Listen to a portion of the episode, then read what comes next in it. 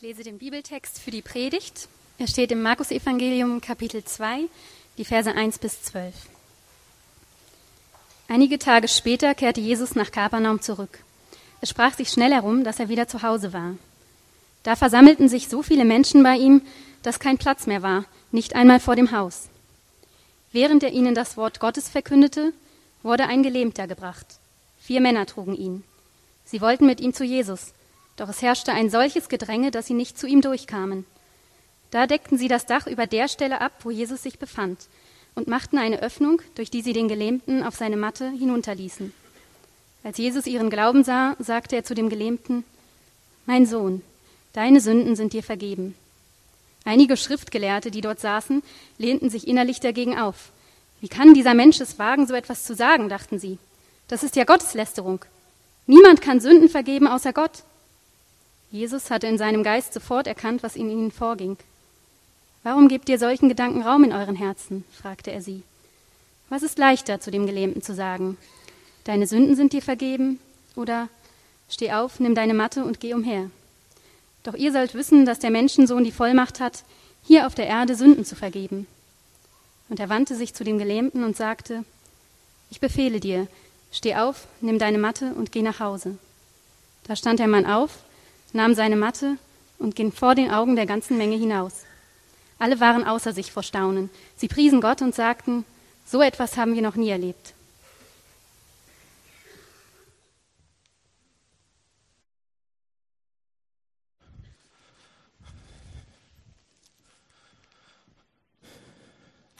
Guten Morgen nochmal. Guten Morgen von mir. Wir sind äh, mitten in der Serie der Predigtserie über das Markus-Evangelium. Und wir schauen uns das ja gemeinsam genauer ein bisschen an und äh, stellen dann, irgendwann hatten wir gesagt, auch den, Scha den Fokus, unseren Fokus so richtig schön scharf auf Jesus, um zu gucken, wer ist es eigentlich genau, was hat er mit uns zu tun, was will er, wo kommt er her und so weiter. Und dann in den letzten Wochen, ich glaube, das ist heute die vierte äh, Predigt schon zu dem, zu dem Markus-Evangelium. Wir sind erst bei Kapitel 2, also wir haben noch ein bisschen. Aber ähm, in den letzten Wochen hatten wir gesagt, das Evangelium wird geschrieben oder Markus Evangelium wurde geschrieben, als so die Apostel, also die Jünger von Jesus und die ersten Augenzeugen so langsam ausstarben. Also die Leute, die noch mit leibhaftig gesehen hatten, wer Jesus ist, was er getan hat und was er gesagt hat, die, die sind so langsam weggestorben. Und dieses Buch wurde eben dann geschrieben und das Evangelium, um zu gewährleisten, dass wir Zugang zu einem, zu dem echten Jesus haben, immer noch zu dem, was wirklich gesagt wurde und wirklich gemacht wurde. Deshalb wurden die Evangelien geschrieben sozusagen. Und ähm, auch wenn wir jetzt erst, wie gesagt, schon erst in, nur in Kapitel 2 sind und es gibt 14, übrigens das kürzeste äh, Evangelium, ähm, sehen wir doch jetzt hier schon am Anfang, Kapitel 2, dass sich etwas verändert. Im Ton. Bis jetzt nämlich waren alle Menschen glücklich und fröhlich und freuten sich, wenn Jesus gekommen ist. Ja? Der ist gekommen und alle, yeah! Ja, alle, alle, alle lobten Gott und priesen ihn und alle waren überwältigt, steht da und so weiter. Und selbst am Ende des Textes ist es immer noch so, ähm, dass die Reaktion von einiger Leute, zumindest Vers 12, alle waren außer sich vor Staunen, sie priesen Gott und so weiter. Und dann sehen wir aber das erste Mal in dieser Geschichte und dann immer öfter danach, auch in den Kapiteln später, dass Leute geschockt sind. Dass Leute verwirrt sind von dem, was er sagt und was er macht. Ja? Sie sind geschockt, sie sind verwirrt, sie sind wütend. Richtig. Schaut's euch an. Es gibt hier zumindest den einen, den gelebten Mann. Das ist der eine Protagonist dieser Geschichte und seine Freunde. Und die sind ziemlich verwirrt. Ja? Zu, besonders der Mann. Vielleicht ist er sogar geschockt, wie Jesus mit ihm umgeht. Und dann haben wir auf der anderen Seite die religiösen Führer. Ja, die sind nicht nur verwirrt, die Frommen da, sondern die sind absolut geschockt und mördermäßig wütend über das, was Jesus getan hat. Und beide Seiten zeigen uns was Wichtiges über, ähm, über uns vielleicht, über Gott. Erstens, durch den gelähmten Mann versucht Gott uns, oder Markus könnte man sagen, der Schreiber auch, und Gott letzten Endes, uns herauszufordern. Er versucht uns herauszufordern. Und durch den Schock und die Wut der geistlichen Elite, das zweite, versucht er uns einen Weg zu zeigen. Okay? Das erste ist, der Mann fordert uns heraus und das zweite ist, er führt uns einen Weg. Oder er zeigt uns einen Weg durch die religiösen Führer. Und ich weiß nicht, ob ihr die Geschichte schon mal gehört habt, vorher. Habt ihr schon mal gehört? Wenn ihr irgendwie im Konfirmandenunterricht gewesen seid oder irgendwo anders, dann wisst ihr, oder ihr habt die Geschichte schon mal irgendwie gehört. Und ähm, in der Vorbereitung habe ich dann mich auch dran erinnert, wie war das damals in der Sonntagsschule, in der Kinderstunde, im Konfirmandenunterricht. Und da war die Geschichte immer so, oh, da, da sind vier Freunde von Jesus, die sind mit dem, da, da konnte einer nicht laufen und die sind dann äh, aufs Dach gestiegen und, und dann mussten wir so ein Haus basteln mit so einem Flachdach, die waren alle so und dann haben die das Dach abgedeckt und dann haben die sich den reingelassen und da wurde geheilt. Halleluja. Und dann hat man, und dann die Lehre der Geschichte war, was war die Lehre der Geschichte?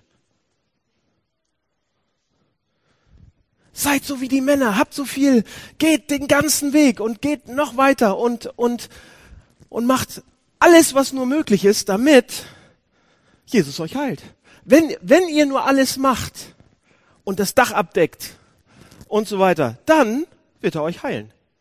Also gebt alles für Jesus und noch viel mehr und noch viel mehr und noch viel mehr und dann wird er euch heilen. Leute, Bullshit. So viel kann man gar nicht in einer Stunde erzählen.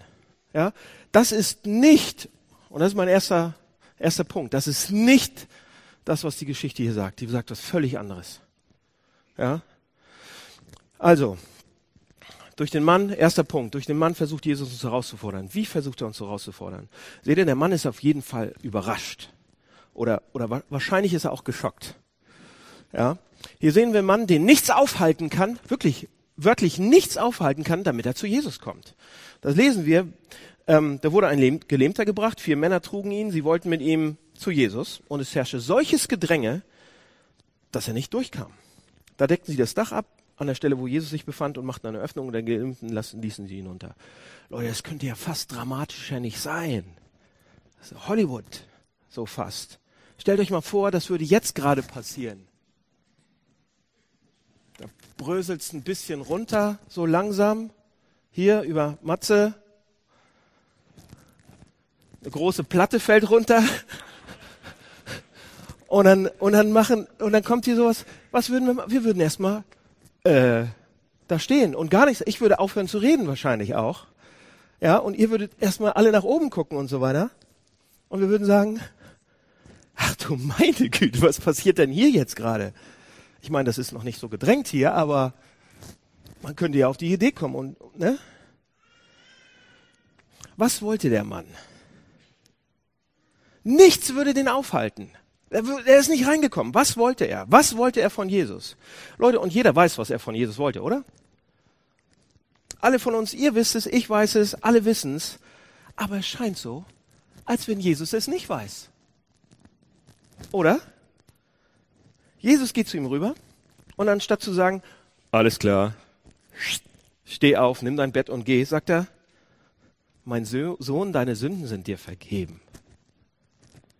Mist. Wenn der Typ heute in Hamburg le leben würde, was würde er sagen? Ey, Digga, siehst, checkst du's noch? Hallo? Ja, danke. Dankeschön, dass du mir meine Sünden vergibst. Aber ich bin wegen was anderem hier. So. Jeder hier im Raum sieht es. Jeder hat es sofort gescheckt, weshalb ich hergekommen bin. Aber du nicht.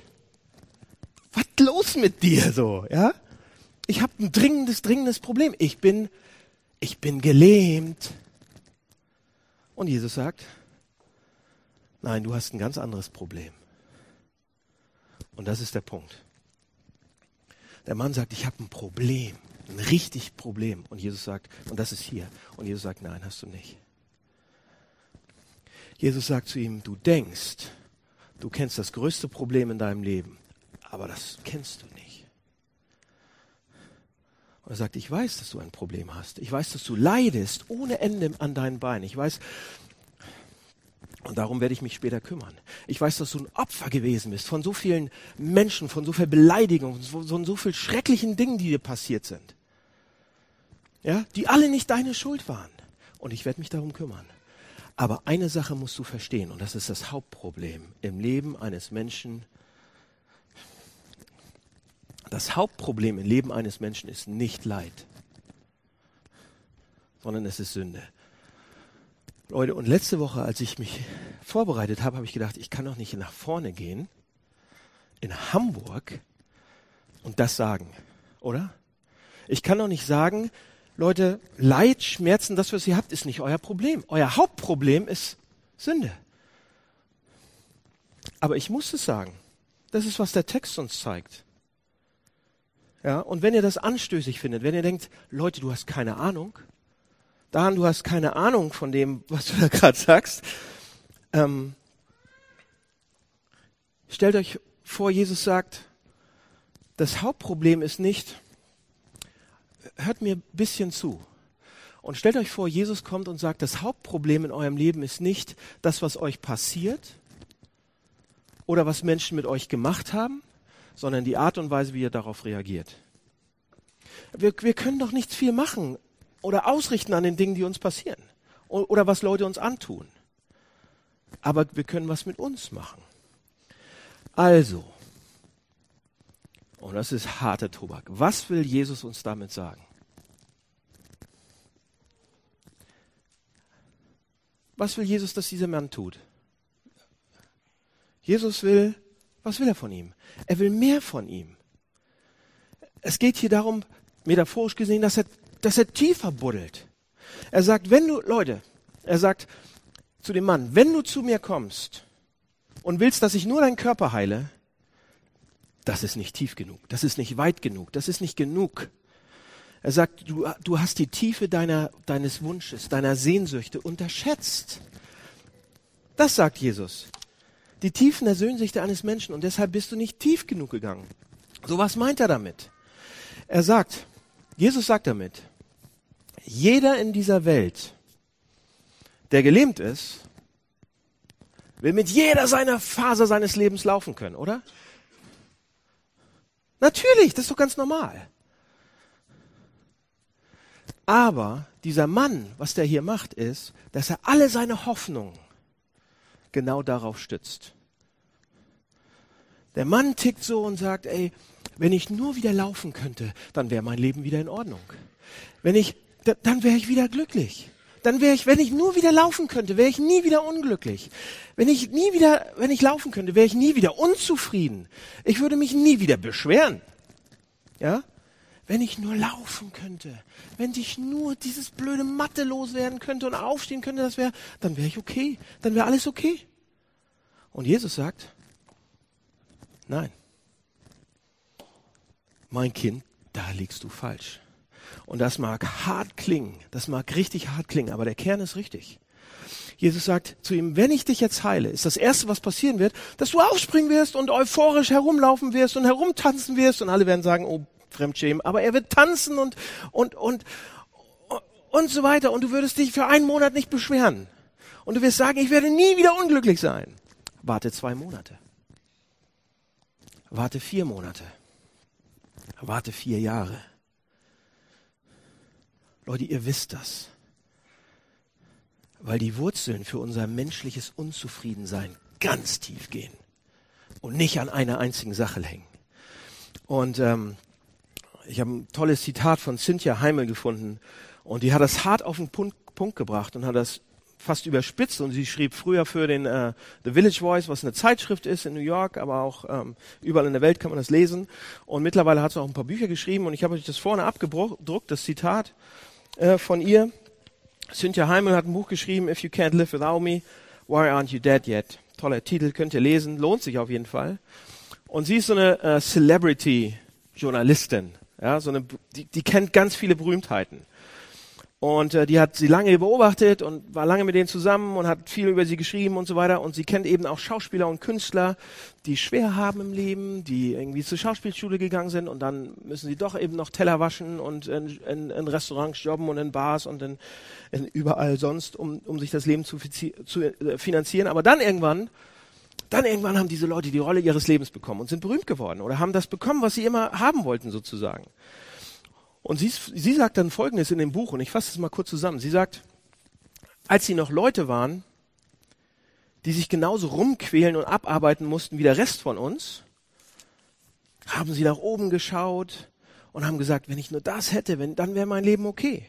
Wenn ich nur laufen könnte, ja, wenn ich nur in dieser Firma das zu was bringen würde, wenn ich nur das und dies und jenes hätte. Leute, und ganz ehrlich, wir alle laufen so herum. Wir alle, wir, wir alle tun das.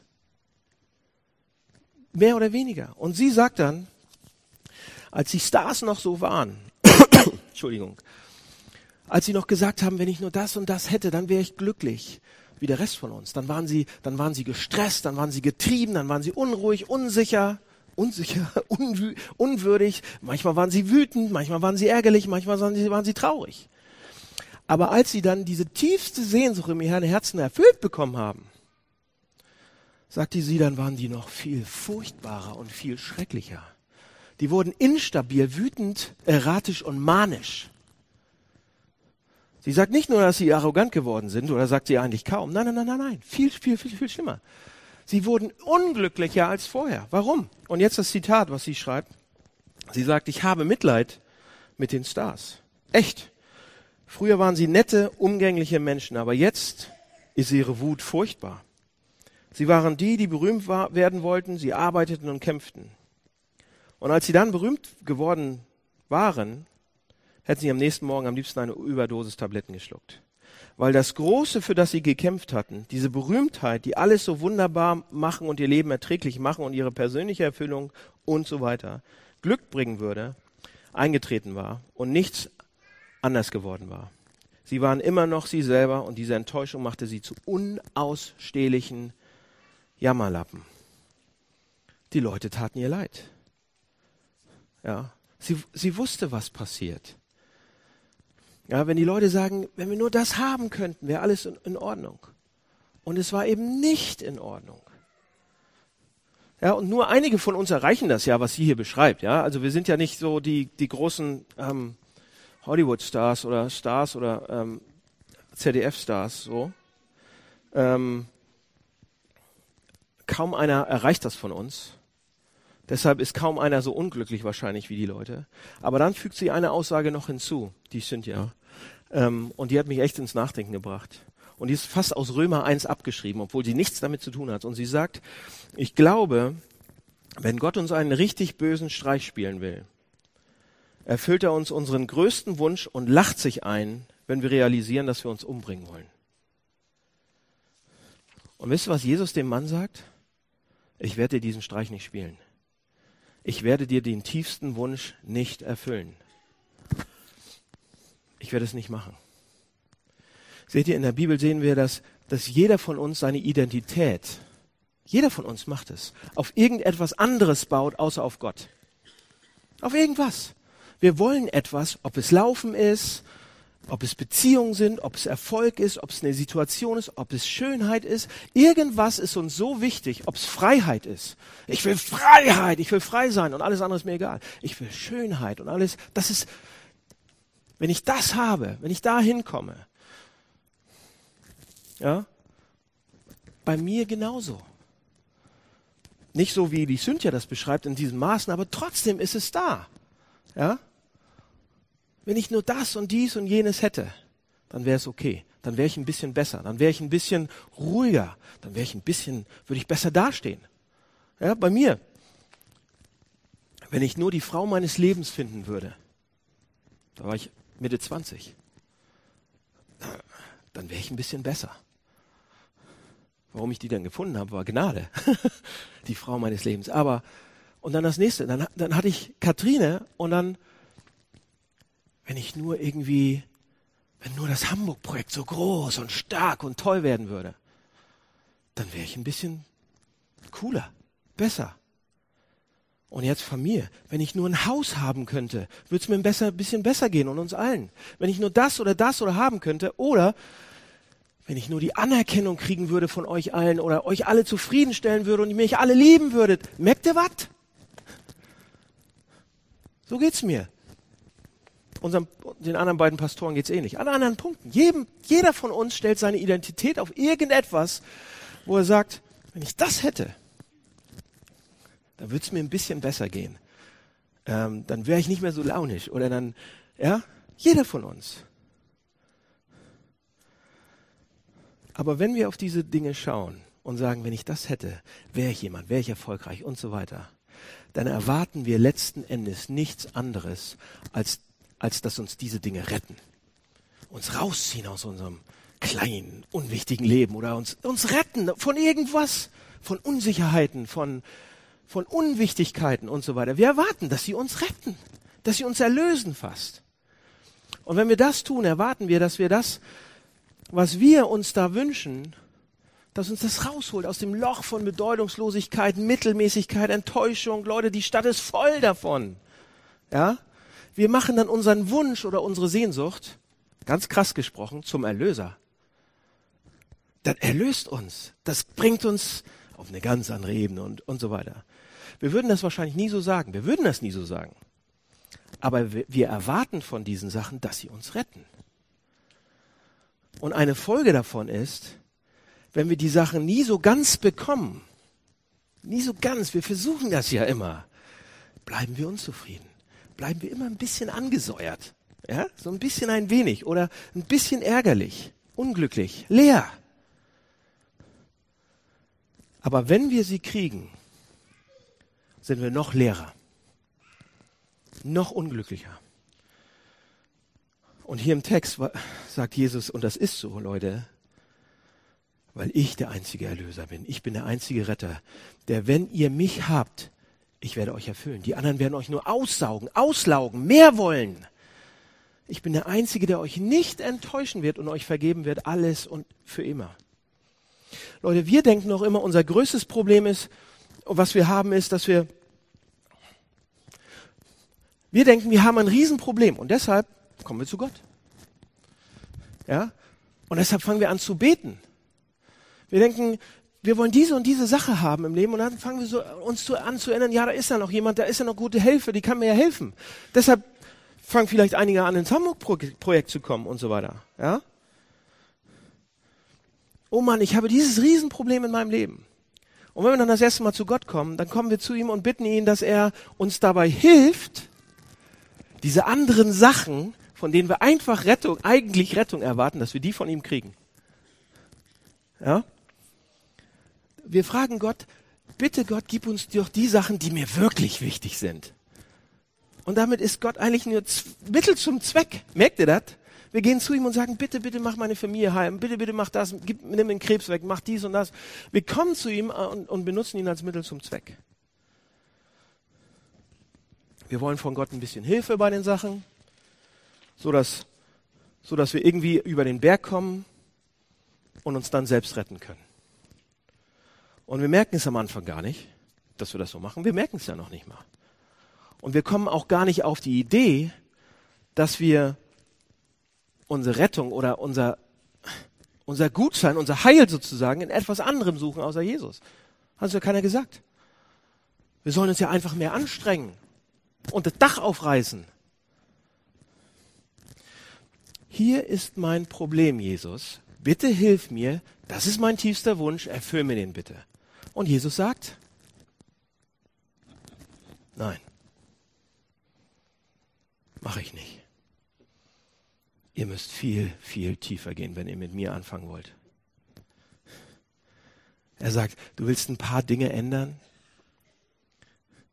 Ihr wollt ein bisschen Hilfe von mir, um dieses oder jenes Ziel zu erreichen? Ja, um eine Familie zu gründen oder dies oder das oder jenes? Leute, aber eigentlich, nee, nicht eigentlich, doch, und da sagt Jesus, ihr müsst eine Sache in eurem Herzen komplett verändern, bevor die anderen alle passieren können. Ja? Die Sache, die uns treibt, die wir am meisten wollen, die will Jesus verändern. Weil das die Sache ist, die uns letzten Endes am meisten kaputt macht, zerstört, von ihm weg, verdreht, die uns komisch macht fast. Ähm, es gibt ein Buch, das heißt Die Reise auf der Morgenröte. Schon mal gelesen? Kennt ihr das? also da gibt und es gibt einen ähm, Jungen in diesem in diesem Buch, der heißt Eustachius und äh, alle hassen diesen Jungen. Und der Junge Eustachius hasst auch alle anderen. Und er ist bösartig, er, er ist egoistisch, er ist gemein, er, er kommt mit niemandem klar. Und auf, auf äh, und plötzlich auf eine komische Art und Weise ist er auf einmal auf einem Schiff gelandet. Er kommt auf ein Schiff, die Morgenröte, heißt, heißt dieses Schiff. Und das Schiff ist auf großer Fahrt. Und ähm, müsst euch vorstellen, großes Segelschiff und es segelt und Eustachius ist da Schiffsjunge und so weiter und auf einmal sehen sie Land, eine Insel und das Schiff legt an. Und Eustachius, zack, mit ins Boot, ran an Strand und äh, geht dann weiter und macht einen Erkund Erkundungsgang und findet eine Höhle.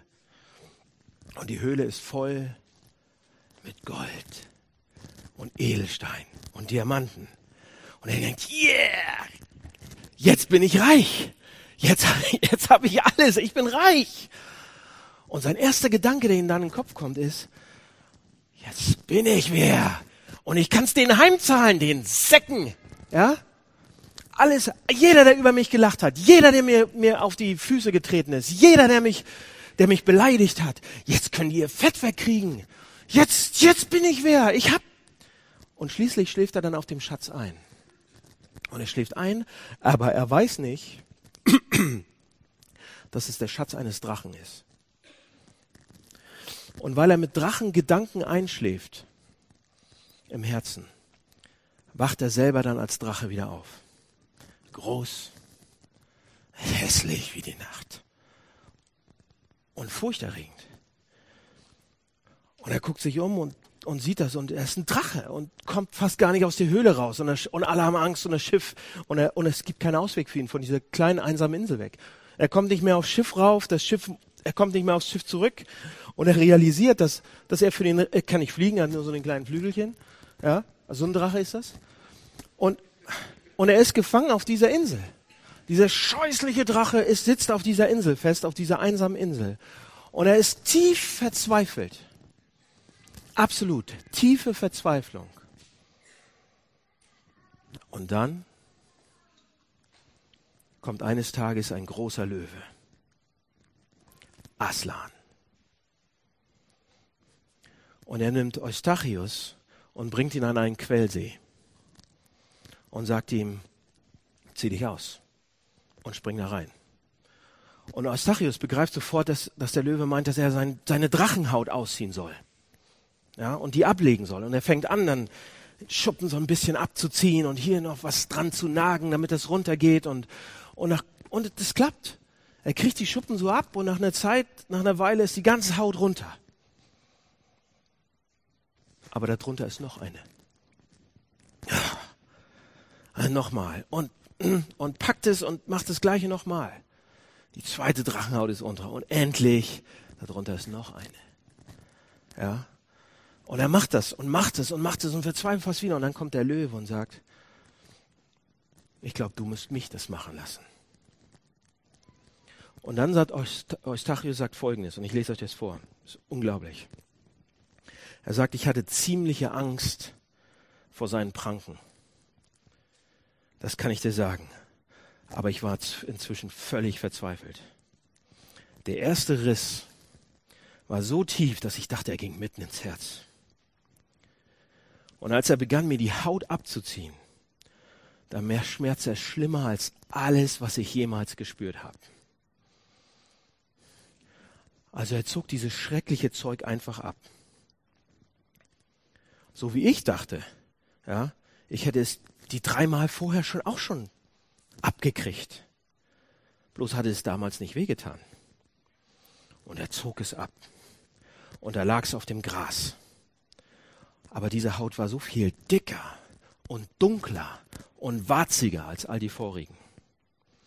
Und dann packte er mich und warf mich ins Wasser. Und es brannte wie die Hölle aber nur für einen Augenblick. Und dann sah ich, ich hatte mich wieder in einen Jungen verwandelt.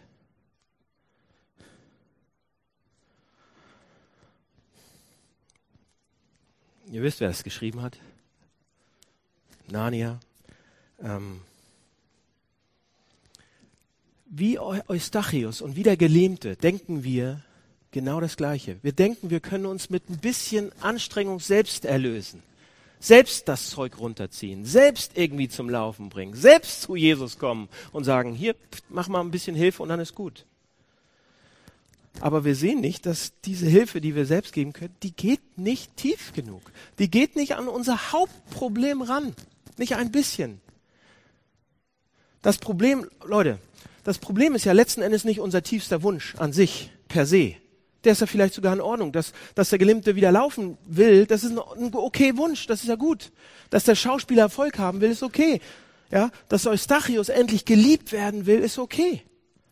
Nein, das Problem an sich ist, dass wir denken, dass wenn der Wunsch erfüllt wird, diese tiefsten Wünsche und Sehnsüchte erfüllt werden, dass wir dann gerettet sind, dass wir dann besser sind, dass wir dann erlöst sind sozusagen.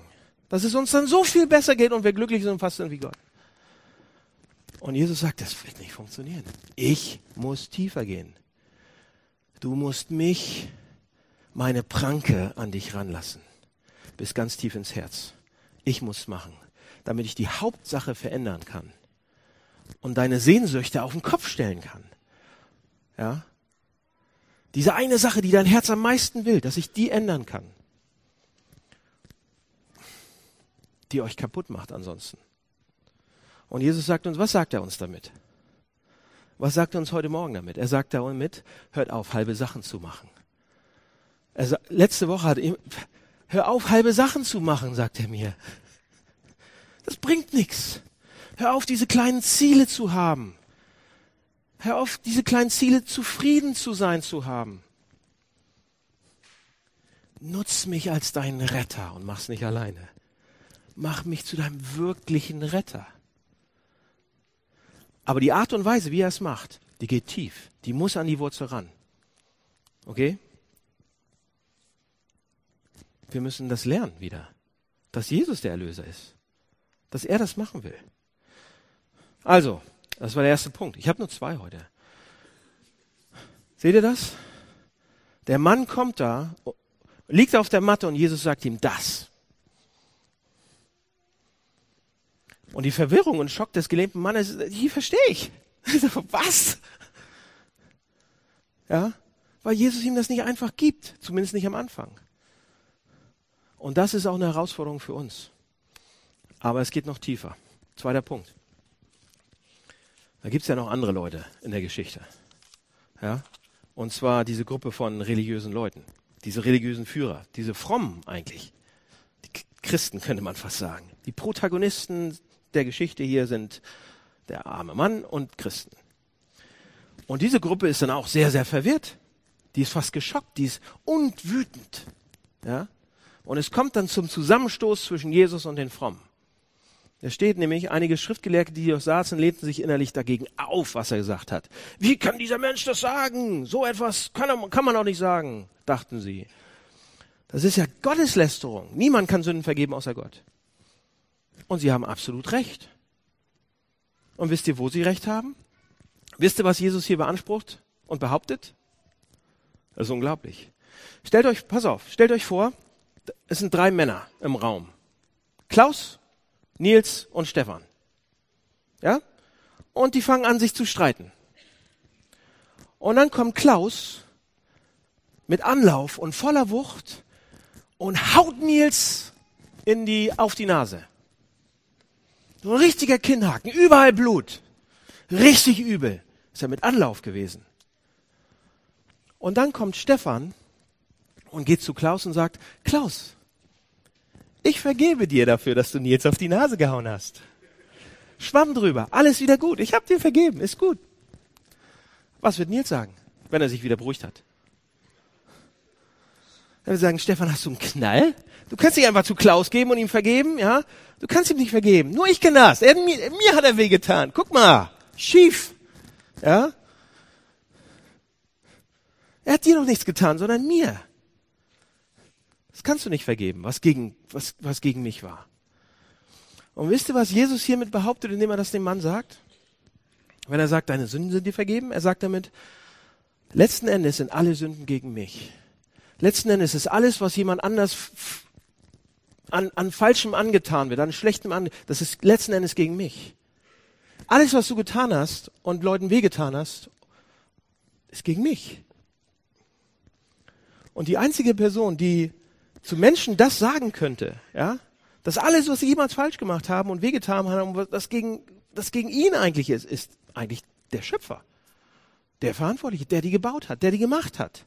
Die Person, die dafür verantwortlich, die die geschaffen hat. Die Person, die sagt, das ist meins, das ist meine. So. und die sagt, ich habe dich zu einem Zweck erschaffen und wenn du dagegen arbeitest sozusagen oder dagegen bist, dann, dann gehst du ge genau gegen alles, wozu ich dich erschaffen habe. Ich bin der Schöpfer, nur ein Schöpfer, nur ein Gott, nur unser Gott, nur der Herr kann sowas sagen eigentlich. Und indem Jesus zu diesem Mann, indem Jesus diesem Mann vergibt, zu ihm geht und ihm vergibt, beansprucht er, Gott zu sein. Und die haben das gescheckt. Er beansprucht, Gott zu sein. Da kommt ein Zimmermann und beansprucht, Gott zu sein, der Allmächtige. Und die, die Leute wissen das. Ja? Auf einmal wissen sie, dass er nicht nur noch ein Wunderheiler sein kann oder ein toller Mann oder er behauptet tatsächlich, der Schöpfer des Universums zu sein, indem er das sagt. Das haben die sofort kapiert. Kein Wunder, dass sie, dass sie, dass sie sauer geworden sind, dass sie sagen, der spinnt. Und einige haben das gesagt. Entweder spinnt er oder er ist verrückt oder er hat irgendwas verloren da oder er ist ein Lügner oder der verarscht uns total. Oder er ist wirklich der, der zu sein beansprucht. Kein Wunder, dass sie außer sich waren, bei so einem Anspruch. Wir heutzutage sagen natürlich, nee, nee, nee, nee, Jesus hat das gar nicht so gemeint. Jesus war ein guter Mann. Jesus war ein guter Lehrer von Liebe und Religion und alles. Merkt ihr das? Wenn Jesus sagt, nee, nee, nee, nee, nee, nee, nee, nee, nee, das ist mein Anspruch. So, und jetzt wird's interessant. Ja, Jesus hatte, das steht dann in Vers 8 und 9, Jesus hat in seinem Geist sofort erkannt, was in ihnen vorging. Warum gebt ihr solchen ähm, Gedanken Raum in eurem Herzen, sagt er. Und dann fragt er, was ist leichter? Zu dem Gelähmten zu sagen, deine Sünden sind dir vergeben, oder steh auf, nimm deine Matte und geh umher. Was ist leichter? Und das ist die große Frage, Leute, die uns jetzt ein bisschen weiterbringen wird. Und die in den letzten 20 Jahrhunderten versucht wurde zu beantworten. Und ich las, äh, saß letzte Woche dann auch vor meinem Schreibtisch und gestern Abend noch bis zwei Uhr nachts und habe Kommentare gewälzt. Und zwar die besten, angesehensten, gründlichsten, kritischsten Kommentare, die es zu einem Text überhaupt gibt. Alles, was es gibt. Ja? Respektierte, respektable Bibelkommentare. Und irgendwann war es fast ein bisschen witzig. Vers 9 fragt Jesus, was ist leichter? Deine Sünden sind dir vergeben oder nimm dein Bett, steh auf und geh? Was ist leichter? Und die Kommentatoren, fast alle sagen, ja, nach zahllosen Seiten, die darüber geschrieben worden sind und nach endlosen Stunden, wie wir das studiert haben und so weiter, stellt sich für uns eine neue Frage. Was ist leichter?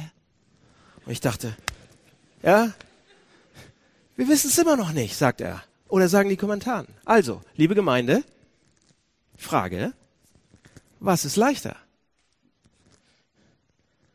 Was macht Jesus hier mit dieser Frage? Auf den ersten Blick scheint Jesus zu sagen, ja, jeder kann ja behaupten, deine Sünden sind dir vergeben. Oder? Der kann ja, ja, so wie Stefan oder Klaus und diese Geschichte. Jeder kann das sagen und behaupten, ja, deine Sünden sind dir vergeben. Also, aber nicht jeder kann heilen. Das ist auf den ersten Blick scheint das so, ja. Damit ihr also wisst, sagt Jesus, dass ich der Herr bin und die Autorität habe und die Macht und so weiter, Sünden zu vergeben, eben, heile ich jetzt auch mal. Das ist meine Unterschrift sozusagen. Das ist mein, meine Bestätigung, dass das andere auch passiert ist. Also dem, auf den ersten Blick sieht es fast so aus, als wenn er sagen würde, Leute, es ist um einiges schwerer zu heilen, als jemand zu vergeben. Und wahrscheinlich ist das richtig. Und wir alle würden sagen, ja, wahrscheinlich für uns alle stimmt das. Es ist leichter für uns zu vergeben, als jemand zu heilen. So. Ähm, aber da gibt's noch mehr als diese eine Antwort im Text auf diese Frage. Und die hält uns seit 2000 Jahren in Atem. Alle denken das, ja, dass es leichter ist, zu vergeben als zu heilen. Heil mal. Versucht es mal. Versucht mal zu vergeben. Wahrscheinlich hättet ihr bei dem einen mehr Erfolg, hoffentlich, als bei dem anderen. Aber Jesus macht hier noch ein extra Fass auf. Ja? Und der Gedanke kam dann letzte Nacht in den Kopf. Wenn das so klar ist und wir alle sagen würden, ja, vergeben ist ja leichter als das andere, warum fragt Jesus diese Frage trotzdem? Weil es eben auch nicht so leicht ist. Er dreht das hier rum. Er sagt damit, meine Freunde, die Vergebung der Sünden letztendlich ist unendlich, unendlich, unendlich schwerer. Jeder Wundertäter kann sagen, steh auf, nimm dein Bett und geh. Ja? Aber nur der Erlöser, der Retter der Welt kann zu allen Menschen sagen, alle deine Sünden, ob du die kennst oder nicht kennst, ob du davon weißt oder nicht weißt, ob du die vergessen hast oder nicht vergessen hast, sind vergeben. So was passiert hier? Und viele Ausleger sind sich daran sicher und sagen, das ist diese Aussage von Jesus zeigt uns direkt aufs Kreuz. Schon hier in Kapitel 2 am Anfang den, bei den ersten Tagen, die er macht. Das, der Schatten vom Kreuz kommt sozusagen da schon rauf.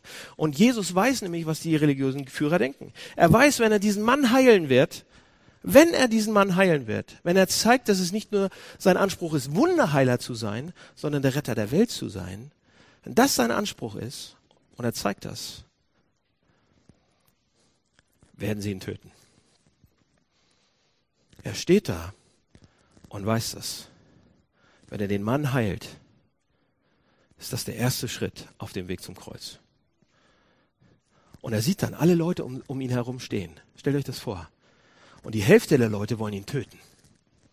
Und die andere Hälfte der Leute wollen ihn benutzen, um das zu kriegen, was sie wirklich im Leben wollen von ihm. Ja? Um die Sachen zu kriegen von ihm, die ihm wirklich wichtig sind.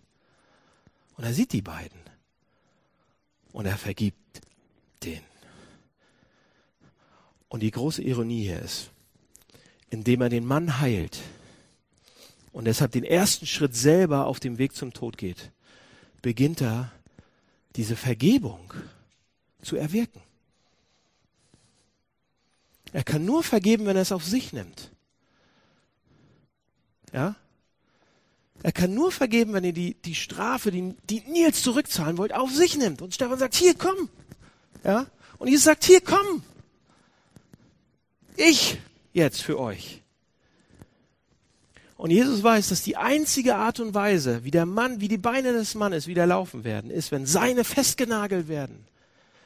Das gehört zusammen. Der einzige Weg, diesen Mann wieder zum Tanzen zu bringen, ist, ist wenn er stirbt. Und wisst ihr was? Er sieht sie an. Er sieht diese Gruppen an. Die eine will ihn töten, die andere will ihn benutzen. Und er liebt sie und sagt, ich mach's für euch. Ja? Jemand zu haben, der unsere schlimmsten Konditionen sieht, der uns sieht, wo wir ihn ausnutzen wollen oder ihn töten wollen, der uns sozusagen erwischt bei den schlimmsten Sachen, die wir machen. Und dann sagt, ich liebe dich trotzdem. Der uns erwischt bei echt blöden Dingen und sagt, ich liebe dich trotzdem.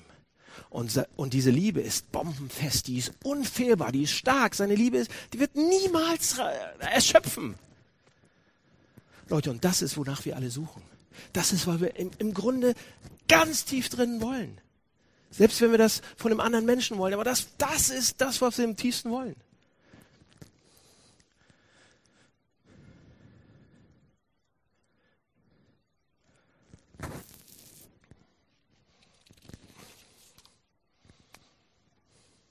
Schluss.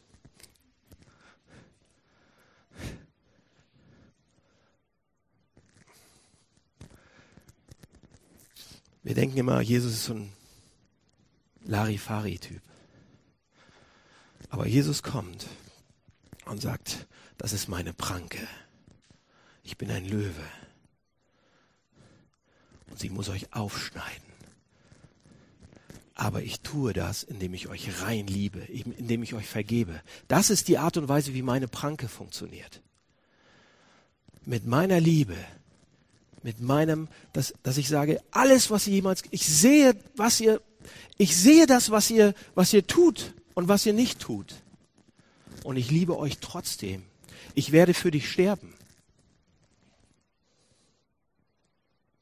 So, und wenn das, das reinkommt sozusagen, diese Liebe, diese Vergebung, das ist das, was uns eigentlich ändern kann. Nicht ein Ethikkatalog, nicht ein Moralkodex, ja, tu das und das und das und mach das Dach auf und dann hoffe, dass er dich heilt. Überhaupt nicht. Jesus sagt, das ist das, was euch verändern kann letzten Endes. Nichts anderes.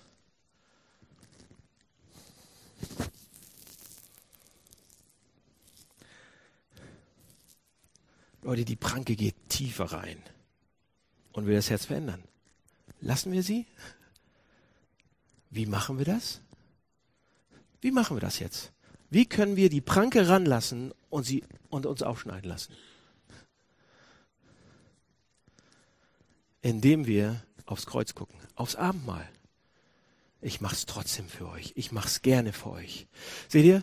Ähm, C.S. Lewis hat in seiner Biografie einen Satz reingeschrieben und den finde ich so gut. Und er, und, er, und er sagt, die Härte Gottes ist freundlicher, liebevoller, gnädiger, besser, tiefer als die, alle Gutmütigkeit und alle Liebe der Menschen. Ja? Glauben wir das? Die Härte Jesu, die Härte Gottes, die Pranke Gottes ist liebevoller, sanfter, freundlicher, freundschaftlicher als alles, was wir Menschen an Gutem zu bieten hätten.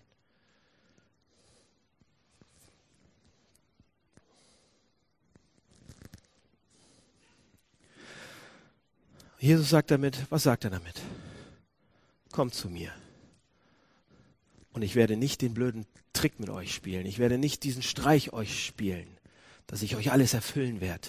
Und danach werdet ihr noch leerer sein. Und diese tiefste Sehnsucht bekommt ihr dann nicht. Ich möchte euch diese tiefste Sehnsucht verändern. Ja, so dass ihr seht, wer ich bin.